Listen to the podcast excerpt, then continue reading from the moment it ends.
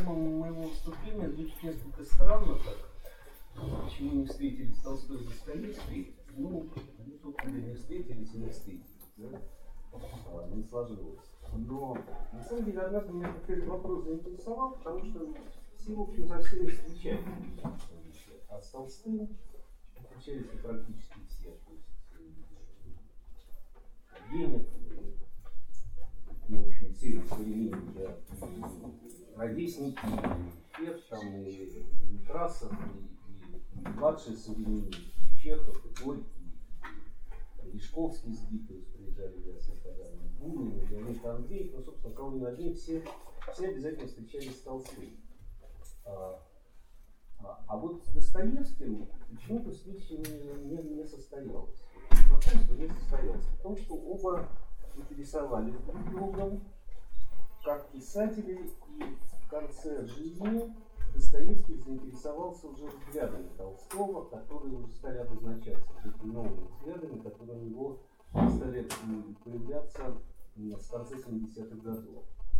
А, момент окончания Анны Карениной это видно уже в последней части, в последней части романа. А, они могли познакомиться, такая возможность была у них дважды. Ну, собственно говоря, в чем, была, в чем проблема? Тут просто географическая. Вернее, сначала не географическая, сначала биографическая. Достоевский начинает э, вступать в литературу гораздо раньше, чем Толстой. Э, ну, на 7 лет его старше, по меркам 19 века это довольно много, потому что тогда взрослели раньше, вы умирали раньше, как правило. А, поэтому 7 лет много, но ну, в общем, не, не, не такая значительная разница в возрасте. Тем не менее, Достоевский значительно раньше Толстого вступает в литературу. В 1946 году уже э, в «Современнике» выходит роман «Бедные люди», и, и он становится известным писателем. Вот в 1946 году, когда выходит «Бедные люди» в «Современник», его э, замечает Белинский, ну это известно, известный э, как раз Григоровичем побежали к Белинскому, новый Гоголь явился, Белинский ворчит, Гоголь у вас как грибы растут, потом читает, приходит в восторг, говорит Достоевскому, вы не знаете, что вы написали, да вы сами не знаете, что вы такое написали. Это очень важно, новый Гоголь, то есть Достоевского воспринимают как преемника Гоголя. Пришел новый Гоголь. И, а Толстого нет еще. Толстой в это время в Казани с братьями, братья заканчивают университет Казанский, Толстой поступает в него, переходит с одного факультета на другой, э, ничего не получается, ничего не устраивает, э, он только начинает вести дневник, и получив наследство Ясную Поляну по разделу между братьями, он получает Ясную Поляну, с которым мы находимся, и бросает университет учиться сюда мечтает стать помещиком, что у него тоже, в общем, в результате не очень получится.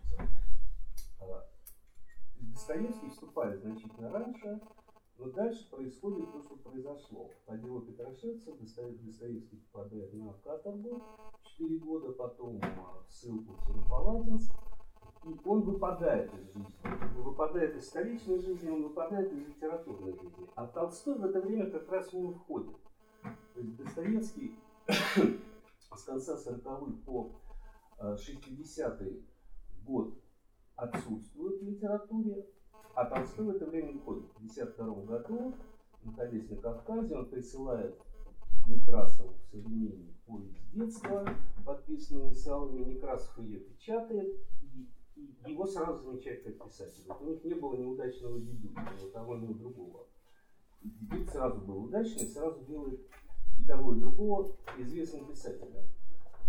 И любопытно, что и Достоевского, и Толстого, в общем, на сегодняшний день двух главных, то есть мировых романистов, открывает именно Некрасов. Именно Некрасов в современнике, потому что, ну вот, ну не напечатал он бедные люди, да? Достоевского была профессия, военный инженер, может быть, не написал бы ничего. Не получилось и не написал бы. Не напечатал бы он эту повесть, которому прислал с Кавказа неизвестный человек. Неизвестный человек, да? А, Толстой, может быть, и не продолжал бы Больше что он и потом занимался еще какой-то время, стоит ли становиться писателем, может быть, продолжать военную карьеру. А, вот он их открывает, он их открывает, и в этом, конечно, его великая заслуга. И дальше Достоевский возвращается, значит, в 60 году возвращается из ссылки, только в 62-м а, едет за границу, и только в 65 году ну, появляются э, записки из мертвого дома, к нему интерес снова возобновляется, но, конечно, такая слава к нему, как к романисту, приходит в 65-м, когда появляется э, роман «Преступление наказания». И надо сказать, что «Преступление и наказание» – это, пожалуй, единственный роман Достоевского, который ну, очень популярен, потому что его принимает студенчество. Они видят в Раскольникове себя. Вот популярность, э, а студенты – это большая масса читателей, и популярность Достоевского среди студентов, она сохранялась до конца его дней, и за его шли студенты, это известно. Э, вот в 1965 году появляется э, «Преступление и наказание», а Толстой в это время пишет «Войну и мир». И тоже интересный факт, что вот два главных мировых романиста создают главные свои романы примерно в одно и то же время. Примерно в одно и то же время. Это э, вторая половина 60-х годов и до конца 70-х.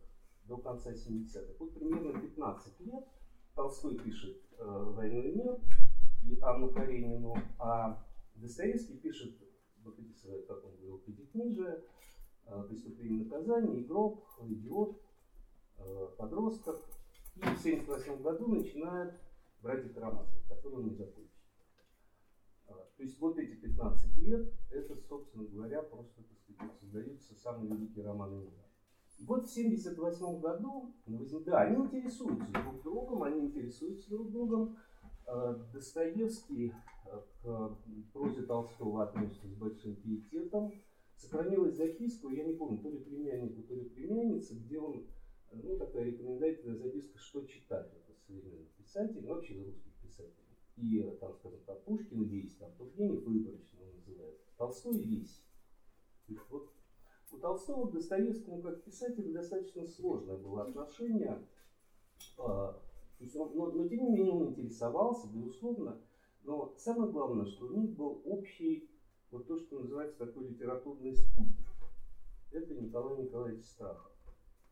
А, это такое нечастое, но тем не менее достаточно типическое явление, когда рядом с большим писателем возникает вот некий такой литературный спутник. Критик, теоретик, который его хорошо понимает, который его интерпретирует в том направлении, в котором этому писателю это нравится, и так далее, и так далее.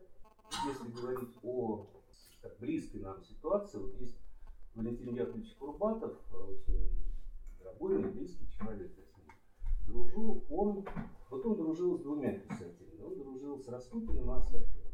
Он ездил к тому и другому, он состоял с ними в переписке, он о них писал, им нравилось, как он их интерпретировал, то есть э, он чувствовал их.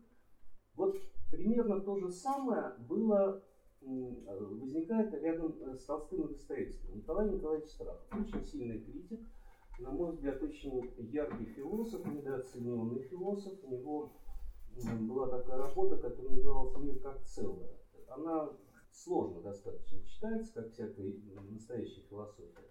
Но это действительно такой целостный взгляд на мир, на развитие человечества и, в общем, достаточно интересно. Ну а как критик, я считаю, что, скажем, об отцах и детях это лучшая статья Страхова. Но самое главное, что Страхов первым позволил себе э, написать, что «Война и мир» – это великий роман и над ним смеялись. На него писали пародии, на на него писали эпиграммы, ха-ха-ха-ха, Страхов назвал Толстого гениальным писателем. Что когда выходила «Война и мир», сначала под названием 1805 год, ну, ее читали, да, интересно, но, в принципе, отзывы скорее скептические были. И у Тургенева, и у Достоевского, и у Салтыкова-Щедрина. А, это странный исторический роман, так исторические романы не писались какие-то нравственные искания, что это такое, не совсем понятно. Потом только уже по прошествии какого-то времени те же люди стали осознавать, что это такое война. А Статов сразу об этом сказал, что это великий, что это гениальное произведение. А, Страхов был близко знаком и с Толстым, и с Достоевским. Встречался и с тем, и с другим, перепился и с тем, и другим. И он оказывается таким идеальным посредником. То есть вот он бы их мог и познакомить. И в 1978 году, 10 марта, да, а вторая еще причина, почему они, почему сложно им было встретиться. Достоевский жил либо в Петербурге, либо за границей, а Толстой в это время живет ну, практически все время в Ясной Поляне. На зиму в Москву они начинают переезжать только с 1982 года, Достоевского уже не было тогда живых. Поэтому, когда Достоевский оказывается в Москве, Толстой в Ясной Поляне. До Ясной Поляны все-таки нужно как-то доехать. Да? А, еще поэтому не встречались. И вот в 1978 году, 10 марта, а, они оказываются вдвоем на лекции, которые читает входящий в моду молодой философ а, Владимир Сергеевич Соловьев. Он читает лекцию, он уже известен, к нему собирается элита интеллектуальная. Туда приходят Толстой, Достоевский и Страхов. Все, вот как бы карты сложились. Он их должен, безусловно, познакомить. Он их не знакомит. Почему он их не знакомит? Э, версия, ну, самая простая версия, она изложена в воспоминаниях Анны Григорьевны, что э, Толстой будто бы просил Страхова ни с кем его не знакомить. Он был в одном расположении духа, и в этом можно поверить. Вообще его приезд в 1978 году, он любопытен в том плане, что это последняя такая, последний такой жест Толстого, как помещика-стяжателя. То есть он приезжает оформлять купчую на Самарскую землю у барона Пестрома. А Самарские земли он стал скупать в 70-е годы, ну, он ездил туда лечиться, то есть его все время преследовал призрак чехотки, от которого два его брата умерли. Вот, вот он ездил туда жариться на солнце, пить мыс, но ему там понравилось, и он стал скупать эти земли, но скупать их из практических целей, потому что он понимал, что целинные земли это такое золотое дно. Сейчас они дешево стоят, потом будет стоить дороже. Так, кстати, оказалось. А с другой стороны, 78 год, с ним уже происходит вот этот духовный переворот. Он уже близок к тому, своим идеям отказа от денег, отказа от гонораров, отказа от собственности, жить коммуной и так далее, и так далее. То, то с чего начинается очень серьезный конфликт семьи. Поэтому вполне возможно, что он был вот в таком как бы зыбком состоянии в это время, но мы этого точно не знаем. А, и есть другая версия, она более, более такая сложная. Я не разделяю ее, не думаю, что это было так, но тем не менее есть. Что Страхову невыгодно было их знакомить. Ну, знаете, как риэлтору невыгодно знакомить э, покупателя и продавца. Да? Сводить их например, когда он не нужен. Пока он посредник между ними, он имеет в этом плане для них какое-то значение. Если они знакомятся, он им не нужен, они будут переписываться сами, встречаться, если, если это им будет нужно. Ну, это такая сложная немножко версия, и некоторые Достоевского это разделяют, в силу того, что они как раз Страхова не очень любят за его, за те сплетни, которые он распространял после, после Но это другой совершенно вопрос. И так знакомство не происходит. Второй момент, когда они должны встретиться, он тоже очень любопытен. Да, а, интересно, что в это же время, с разницей в год, Толстой и Достоевский едут в Оптину пустыню. А, для Толстого это, ну, во взрослом состоянии это первое посещение, 77 год. До этого он был в Оптиной пустыне мальчиком, еще когда хоронили его тетушку Остен Саттон.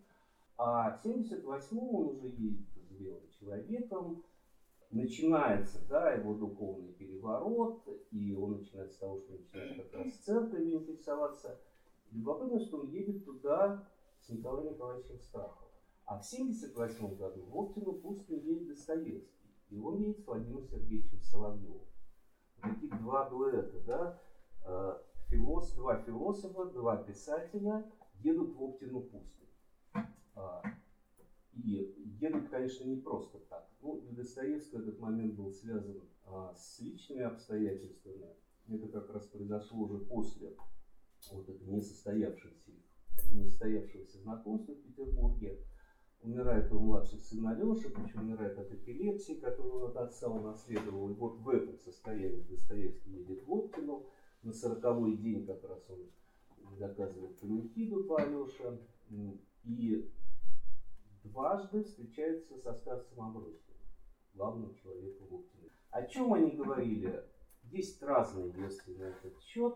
Как они, значит, как Амбросий отнесся к Достоевскому, есть тоже разные версии. Но наиболее такая устойчивая, что когда он ехал, а, старец Амбросий сказал, это кающийся. А Толстому он позже скажет, э, гордость непомерная, совершенно, совершенно противоположные слова. Толстой тоже встречается с Амбросием. И судя по его дневникам, ему эта встреча нравится, то есть Амбросий ему нравится. Но это никак не, не порождает у Толстого никаких, никакого литературного продолжения. А у Достоевского фактически благодаря встрече с Амбросием возникает, во многом возникает замысел братьев Карамазовых и старец Засилий, братьев Карамазовых, один из главных персонажей. А у Толстого нет. У Толстого нет. Толстой потом напишет «Отец Сергий», где, в общем, ну, скажем так, для монашества это не, не, не, сам, не самое, так сказать, приятное произведение. Следующая, следующая возможность встречи э, происходит в 80-м году, в мае 80-го года, когда в Москве открывают памятник Пушкину, знаменитый памятник Пушкину, который сейчас стоит, и происходит вокруг этого события происходит такой съезд русской интеллигенции. Это выражение Игоря Волгина, мне оно очень понравилось. Такой съезд русской интеллигенции. Приезжают как сейчас бы сказали, правые, левые, либералы, патриоты, все вокруг Пушкина братаются, все вокруг Пушкина, вокруг Пушкина, рядом с Пушкиным ссориться нельзя. Достоевский, Тургенев, два антипода, два врага фактически, произносят свои знаменитые речи. У Достоевского речь, безусловно, сильнее, но, э, но так сказать, восторг полный и от речи Достоевского, от речи Тургенева. И, конечно, туда приглашают Толстого. А Толстой не приезжает. Толстой не приезжает, с ним уже в полном разгаре вот этот его духовный переворот, он отказывается от литературы, он считает, что литература это барское занятие, позже он уже напишет, чем люди живы, и это будет другой Толстой совершенно, чем люди живы, это такой водораздел, потому что он откажется от всего, что он писал раньше, «Войны мира», от Анны Каренина, от севастопольских рассказов, от трилогии автобиографической, все это будет считать ерундой. А в этот момент, в 80-м году, он просто отказывается от литературы и э, считает, что Пушкину не нужно никакого памятника открывать, э, потому что народ его не знает, не понимает, вообще это барский писатель. И вообще, как он говорит, э, он стоит в позе полового с выражением лица чего изволите. А, поэтому он не приезжает. Он не приезжает, и это жест. Это жест со стороны Толстого, безусловно, это месседж такой интеллигенции, писателям, я не с вами, я не с Пушкиным, я ухожу, ухожу к народу. А, но тем не менее, Достоевский оказывается в Москве. Достоевский оказывается в Москве, и Ясная Поляна сравнительно близко. То есть туда можно доехать. И у Достоевского возникает такая мысль. Больше того, ему предлагают, ему советуют съездить к Толстому, он вами интересуется, вы интересуетесь им, и он пишет Анне Григорьевне, Достоевский, 27 мая 80 -го года. Сегодня Григорович сообщил, что Тургенев, воротившийся от Льва Толстого болен, а Толстой почти с ума сошел. И даже, может быть, совсем сошел. То есть в это время и в связи с неприездом Толстого, и в связи с, вот он пишет, Тургенев, воротившийся от Толстого, в это время происходит, ну чуть раньше, происходит примирение Тургенева и Толстого. То есть Толстой решил именно вот в русле своих новых взглядов, что надо, они же ссорились, очень долгой ссоре с Тургеневым. В 62 году они чуть на дуэли не подрались. И вообще отношения были очень напряженные. Как и между Тургеневым и Достоевским. Вот в свете своего этого духовного переворота он решает, что нужно помириться со всеми, пишет Тургеневу письмо, приглашает его в гости, тот заезжает нему, будучи в Спасском сначала, заезжает в Ясную Поляну, живет там несколько дней, они охотятся, и Толстой излагает ему вот эти новые взгляды, которые излагает эти новые взгляды. И Тургенев абсолютно не принимает. Абсолютно не принимает. Почему Толстой сошел с ума? Я подозреваю, что эти, э, этот слух пустил именно Тургенев, который был у Толстого и который слышал от него вот эти новые взгляды. Он сошел с ума так же, как Гоголь в свое время точки зрения интеллигенции. Гоголь в конце жизни, обратившийся к религии, написавший выбранные места из переписки с друзьями, сошел с ума. Он помешался на христианстве, на религии. И то же самое с точки зрения Тургенева происходит с Толстым. И Тургенев же, в общем-то, до конца взглядов Толстого не принимает, считает, что это не нужно все, что нужно продолжать литературное творчество. Ну, известное письмо, потрясающее это со смертного одра, избужевали друг мой верните к литературной деятельности, великий писатель земли русской, это дар вам откуда, все остальное. То есть от Бога вам литературный дар. Вот это и есть наш Бог, литературный дар, литература. А Толстой говорит совершенно, совершенно другие вещи. А Достоевский принимает это за чистую монету. То есть идет слух, что Толстой сошел с ума, а Достоевский решает, что, может быть, он действительно сошел с ума, что же сумасшедший поедет. Опасно, в общем-то. И дальше в следующем уже письме он пишет, о Льве Толстом и Катков подтвердил, что слышно, что он совсем помешался. Юрьев, это Сергей Андреевич Юрьев, писатель-переводчик, председатель общества России, любителей российской словесности. Юрьев подбивал меня съездить к нему в Ясную Поляну всего туда, там и обратно менее двух суток. Но я не поеду, хотя очень бы любопытно было. Здесь возникает Катков, да? Почему я говорю, что эта не встреча, она выявлял, выявляет очень вещи в литературе 19 века. Возникает имя Каткова. То есть Катков тоже, говорится, Толстой помешался. Это Катков, который не напечатал последнюю часть Анны Каренина в русском вестнике. В результате роман Анна Каренина закончился на том, на чем он заканчивается во всем кинематографе мира. На том, что Анна Каренина бросается под поезд. А всю остальную часть Катков печатать отказался, потому что, ну и с точки зрения романа, конечно, это романным законам она как бы лишняя, но и с точки зрения идеологии она совершенно Каткова не устраивала, потому что а, там нет никакого патриотизма, там достаточно критический взгляд на, на сербскую войну, на участие России в этой войне, куда Вронский едет после смерти Анны. У Каткова, а, а Толстому это страшно не нравится. Толстому это страшно не нравится, что Катков отказывается печатать эту часть. То есть вот эти трения возникают, Толстой сошел с ума, и Достоевский в результате к нему не едет. Ну, а в начале 1981 года, в конце января по старому стилю, Достоевский уже уходит из жизни. И это вот интересная вещь. Если бы Достоевский дожил до 1 марта 1981 года, то как бы он к этому отнесся? Я вот думаю, что это был бы день его величайшего триумфа. Ну, 1 марта, когда был убит Александр II не то что радостник, а триумф его как пророка, потому что он это все уже предсказал, он это все уже написал, он уже написал бесов. И в преступлении наказания в своем, собственно говоря, первом таком романе, большом, он уже описал это теоретическое убийство. Убийство, потому что убийство Александра II было, безусловно, теоретическим убийством. А, убийством ради, ради какой-то идеи.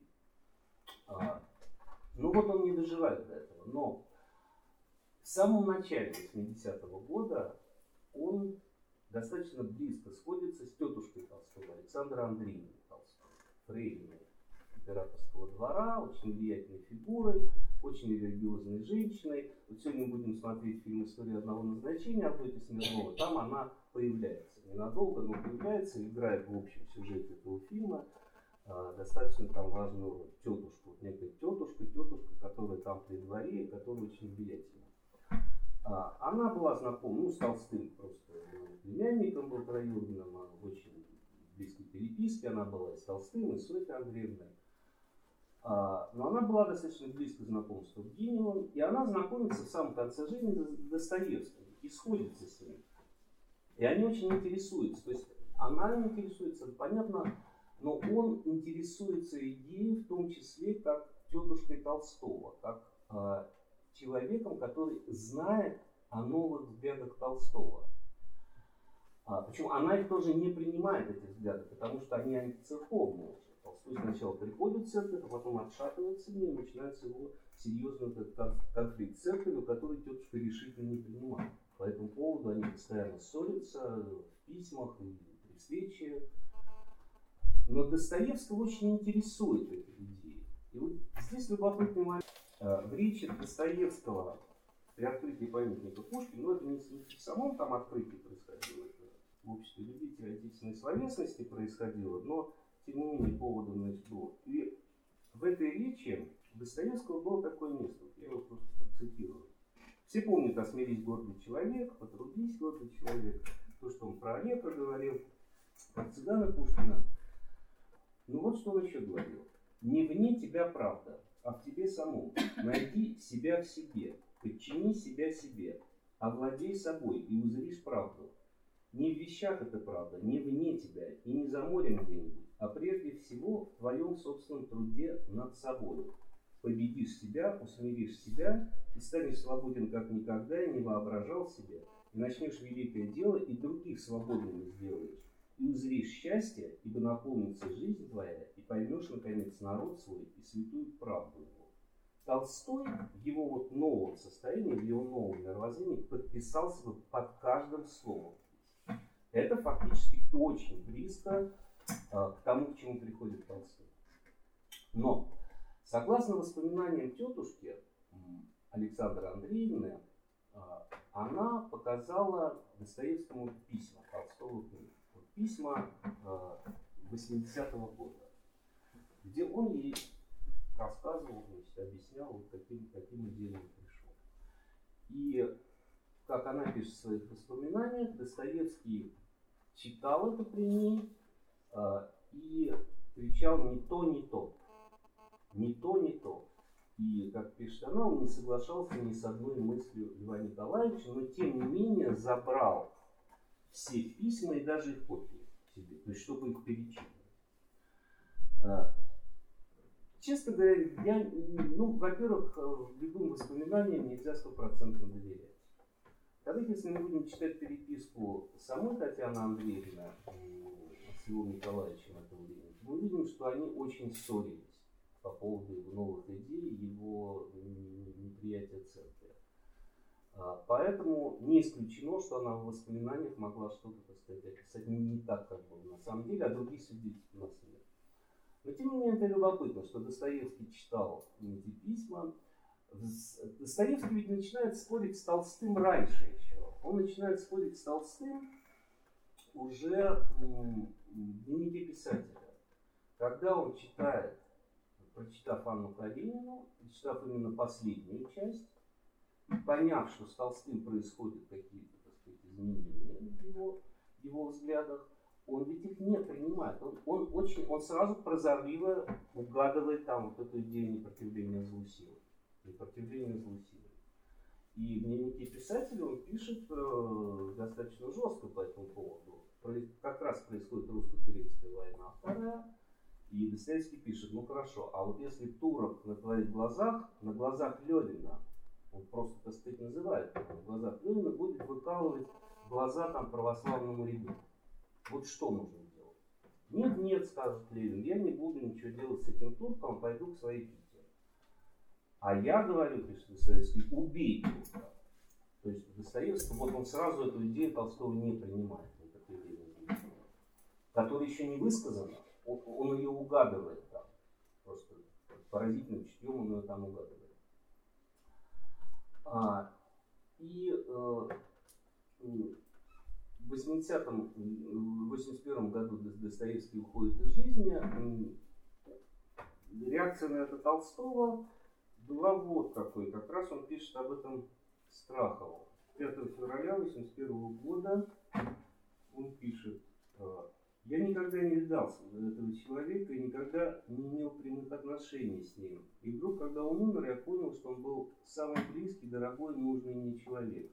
Никогда мне в голову не приходило мериться с ним никогда. Все, что он делал, хорошее, настоящее, что он делал, было такое, что чем больше он сделает, тем мне лучше. Искусство вызывает во мне зависть, ум тоже, но дело сердца только радость. Я его так и считал своим другом, иначе не думал, как то, что мы увидимся, что теперь только не пришлось, но что это мое.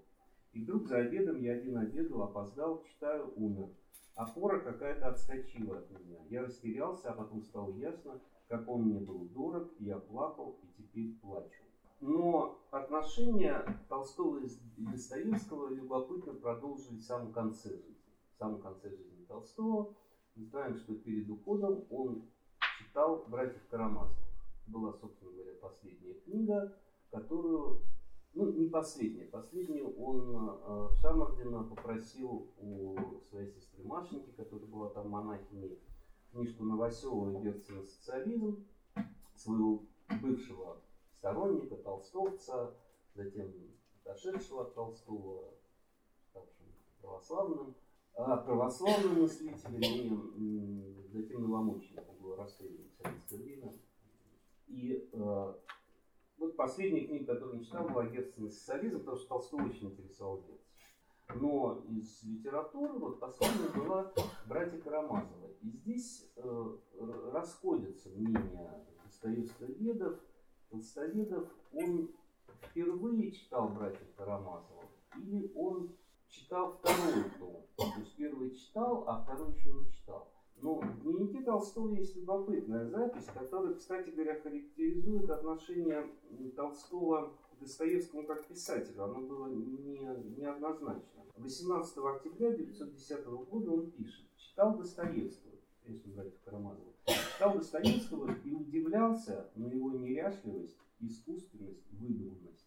А 9 октября он пишет, да читал, пробегал первый том Карамазовых. Много есть хорошего, но так не складно. Великий инквизитор и прощение Зосима, Зосима. Тем не менее, когда Толстой уезжает ночью, ранним утром из Ясной Поляны, он забыл братьев Карамазовых и хочет, чтобы он в письме к Саше, своей дочери, которая должна его нагнать в пути, он просит привести братьев Карамазовых. То есть он хочет дочитать. Кроме того, братья Карамазовы вызвали, э, стали причиной очень интересного сна, которым Толстой тоже записывает в дневнике еще до ухода. Ему снится Страхов, который ушел, умер уже, он в 95 году умер Страхов. Страхов его роман с Грушенькой. То есть персонаж братьев Карамазовых, Грушенька, да, инфернальная женщина Достоевского, у него соединяется со Страховым, который был женат, он был холостяк, он был из философии, физики, и, и, и у Толстого это как-то соединяется и возникает какой-то сюжет. Ну, сон и сон. Но вот в «Темной дневнике он записывает четыре замысла произведения, которые хочет написать, ну, которые, может быть, напишет. Это, кстати, к вопросу о той версии, уходил ли Толстой умирать. Он хотел не умирать, а жить. Он бежал из Ясной Поляны, чтобы жить. Потому что если бы он он оставался там при том конфликте, который там возник, он бы умер. Так он все равно умер в остатке. А, но его дневник э, времени ухода, он, конечно, подтверждает, что он собирался жить, он собирался писать, совершенно не собирался умирать. Э, четыре замысла. Феодорита и сдохшая лошадь, священник, обращенный обращаемым, роман Страхова, точка, Грушенька, экономка охота дуэли лобовы. Не будем говорить о других сюжетах, но любопытно, что Толстого возникает в самом конце жизни замысел романа явно в духе Достоевского. Явно в духе Достоевского. То есть Страхов, такой сухарь, да, э, человек, у которого не было там женщин, который женщиной не интересуется, влюбляется в экономку, Грушенко явно, так сказать, герои, героиня Достоевского. Э, написал бы Толстой этот роман? Я думаю, что нет, даже если бы не произошло то, что произошло в Остапове, потому что ну, не совсем его тема, и, э, и Толстой, вообще говоря, романов отходит, конечно. «Воскресенье» он не закончил бы, я думаю, если бы не, не духоборы, которых нужно было переселять, а так он же в этой повести возвращался, продолжал, бросал ну, когда появилась необходимость деньги, получить деньги от Маркса, чтобы переселить духовой, он просто зачем написал роман. И роман, романы, мне кажется, вообще не его, э, не его жанр Толстого.